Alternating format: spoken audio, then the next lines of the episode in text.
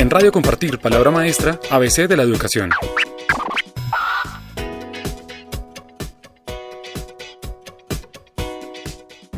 En el día de hoy nos encontramos con Vladimir Bedoya.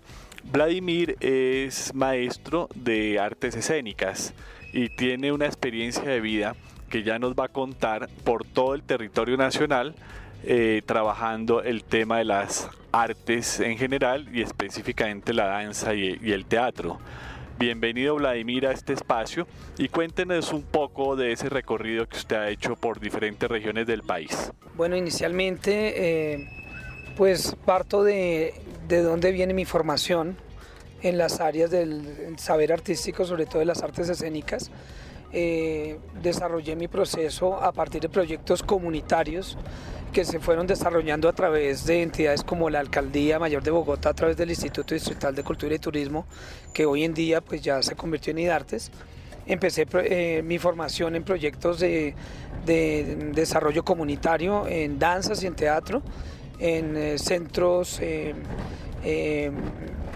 culturales comunitarios y también en un proyecto llamado Jóvenes Tejedores de Sociedad. Empecé el proceso ahí. Eh, a partir de ese momento se despertó una necesidad de desarrollar eh, esta sensibilidad y eh, crear un, un, proyecto de vida a partir de esas artes de la danza y el teatro, teniendo en cuenta pues mis orígenes, mis, mi historia de vida. Em, después de que ya había hecho un proceso de formación desde lo técnico, desde lo disciplinar en las danzas y el teatro a través de la formación. Eh, también trabajé con em, entidades eh, que desarrollaban actividades eh, artísticas desde lo privado y lo público a través de espectáculos y a través de la formación en diferentes ámbitos a nivel comunitario. Ahí fue cuando empecé a vincularme con otras entidades, empecé a trabajar desde hace rato con entidades del distrito, eh, a nivel distrital y a nivel nacional. Entonces estoy vinculado al Departamento de, Integración Social en diferentes proyectos y aulas para trabajo con menores eh, em, que están en este momento amenazados con problemáticas sociales. Eh, y también estoy vinculado con entidades como el bienestar familiar en los territorios, con jóvenes y niños víctimas del conflicto armado y desvinculados del conflicto armado, y en los territorios también como Providencia, eh, la isla de Providencia de Santa Catalina, con la población afro-raizal, y en Puerto Nariño eh, con población eh, indígena, comunidades indígenas, en los territorios a través de proyectos del Ministerio de Cultura en los territorios. Bueno, hablemos un poco de los jóvenes que han salido del conflicto armado. ¿Cómo es el perfil de los jóvenes? Y qué se busca con las propuestas que usted le lleva. Cuéntenos en qué consisten y, qué ha logrado transformar en ellos. Bueno, hay, varios, varias miradas, eh, teniendo en cuenta que algunas de las poblaciones cuando las interveníamos eh, encontrábamos perfiles de desplazamiento, eh, eh, víctimas de conflicto armado, niños que habían, que habían sido em, eh, desplazados de sus aulas de clase, habían corrido el riesgo de ser em, tal vez reclutados por estos grupos armados. que habían sido víctimas de pronto de presenciar crímenes o asesinatos, desapariciones de sus familias o torturas. Em, y empezamos a trabajar el proceso de volverlos a conectar con ser niños. Eh, cuando ya empezamos a trabajar también con eh, niños y jóvenes desvinculados del conflicto armado, que eran niños, eh, lo que llamábamos nosotros los guerreros sin sombra, encontrábamos también en ellos de que se había vulnerado su niñez. Entonces inicialmente conectábamos con procesos como el juego. El juego desarma a cualquiera. hay niños que ya tenían un tipo de posturas o de ideologías implantadas eh, a partir de, su vinculación a estos grupos armados. Hablábamos de niños que estuvieron en la guerrilla niños que estuvieron en grupos paramilitares y hacíamos eh, eh, todo a partir del juego, a partir de la sensibilidad, a partir de motivar a través de la exploración de los olores, a través de las sensaciones, a través del tacto. realizábamos, como ellos parten mucho de la agresión y vienen de, de territorios y de situaciones agresivas, trabajábamos a través de la ritualización de esas agresiones, a través de juegos juegos de competencia, eh, para tratar de transformar todas estas realidades e imaginarios también que eh, habían en ellos. Bueno, Vladimir, usted ha sido evaluador del premio Compartir al Maestro por unos años.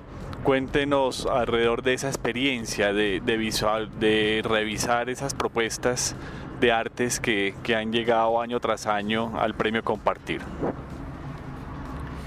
Bueno, siempre estamos tratando de encontrar la innovación en esas propuestas y más desde, desde las disciplinas que estoy evaluando, que es la danza y el teatro.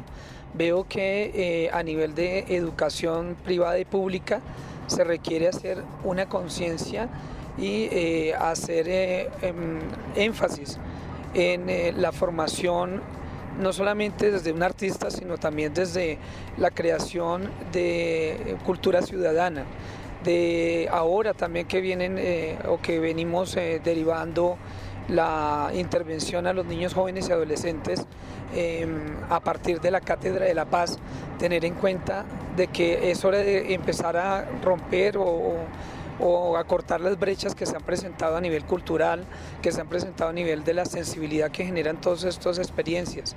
Em, a través de, los procesos que estuvimos haciendo con entidades como Entre las Artes, que es una de las entidades con las que hemos estado eh, desarrollando todas estas eh, técnicas y metodologías y estrategias para intervenir a través de la educación artística de los jóvenes en el aula, eh, se han generado más conciencias y se han tratado de hacer más alianzas con las organizaciones para poder llevar a cabo un proceso de transformación a través de las danzas, del teatro, la música y las artes plásticas. Cuéntenos, usted ha mencionado entre las artes y de artes. Un, cuéntenos acerca de, de, estas redes o de estas instituciones, qué es lo que, que hacen. Bueno, em, tenemos una directiva a través de María Elena Ronderos. Hemos estado trabajando eh, con ella, pues realmente la conozco hace como unos cinco años, pero es una persona que tiene mucha experiencia y ha sido una asesora de premios compartidos maestro, al igual que otro tipo de procesos desde, el Ministerio de Cultura, también desde el ICFES y otro tipo de mm, procesos que requieren ya la experticia de alguien que ha hecho un proceso reflexivo y constante de lo que es la educación artística y se ha creado un, proceso de desarrollo de, de educación artística en red aprovechando ahorita las ventajas que hay con las tecnologías y de que podemos acortar distancias, de que podemos hablar un mismo lenguaje desde la pedagogía. Se ha hecho un llamado muy especial para que la educación pública y privada los maestros entren en un proceso de capacitación y sensibilización desde la educación artística, también teniendo en cuenta el quehacer en el aula, que era lo que veíamos en el premio es compartir al maestro, evaluar, evaluar y reconocer a todos esos maestros, todos estos héroes anónimos que se encuentran en, las, en sus diferentes eh, sitios de de intervención y también pues a través digamos de entre las artes y las experiencias que se han venido recogiendo desde hace bastantes años a través de los procesos que ha hecho eh, la profesora María Elena Ronderos. Entonces hemos estado haciendo ese proceso, me parece que es bastante eh, oportuno continuar eh, aprovechando los espacios que se hacen para lograr una discusión y una reflexión constante y oportuna acerca de lo que es la labor de la pedagogía artística en el país. Si algún maestro quisiera vincularse a estas redes, ¿qué, ¿cómo lo debe hacer? Bueno, hay páginas en internet, solamente tienes que buscar entre las artes, vas a encontrar una serie de links ahí eh, para que puedas hacerle contacto y te puedes vincular eh, eh, afiliándote entre las artes. vas a tener acceso a talleres, diplomados, también a discusión desde grupos de estudio específicos y también pues eh, tener la oportunidad de socializar las, las propuestas y de socializar también las experiencias del aula que pueden ayudar a enriquecer todos estos procesos de intervención social y artística. Muchas gracias Vladimir. Entonces ya saben todos los maestros de artes que pueden eh, vincularse a este tipo de iniciativas donde a partir de la experiencia de otros maestros pueden entrar y profundizar sobre su quehacer en el salón de clase. Muchas gracias. Bueno, gracias a ustedes por la oportunidad. En Radio Compartir, Palabra Maestra, ABC de la Educación.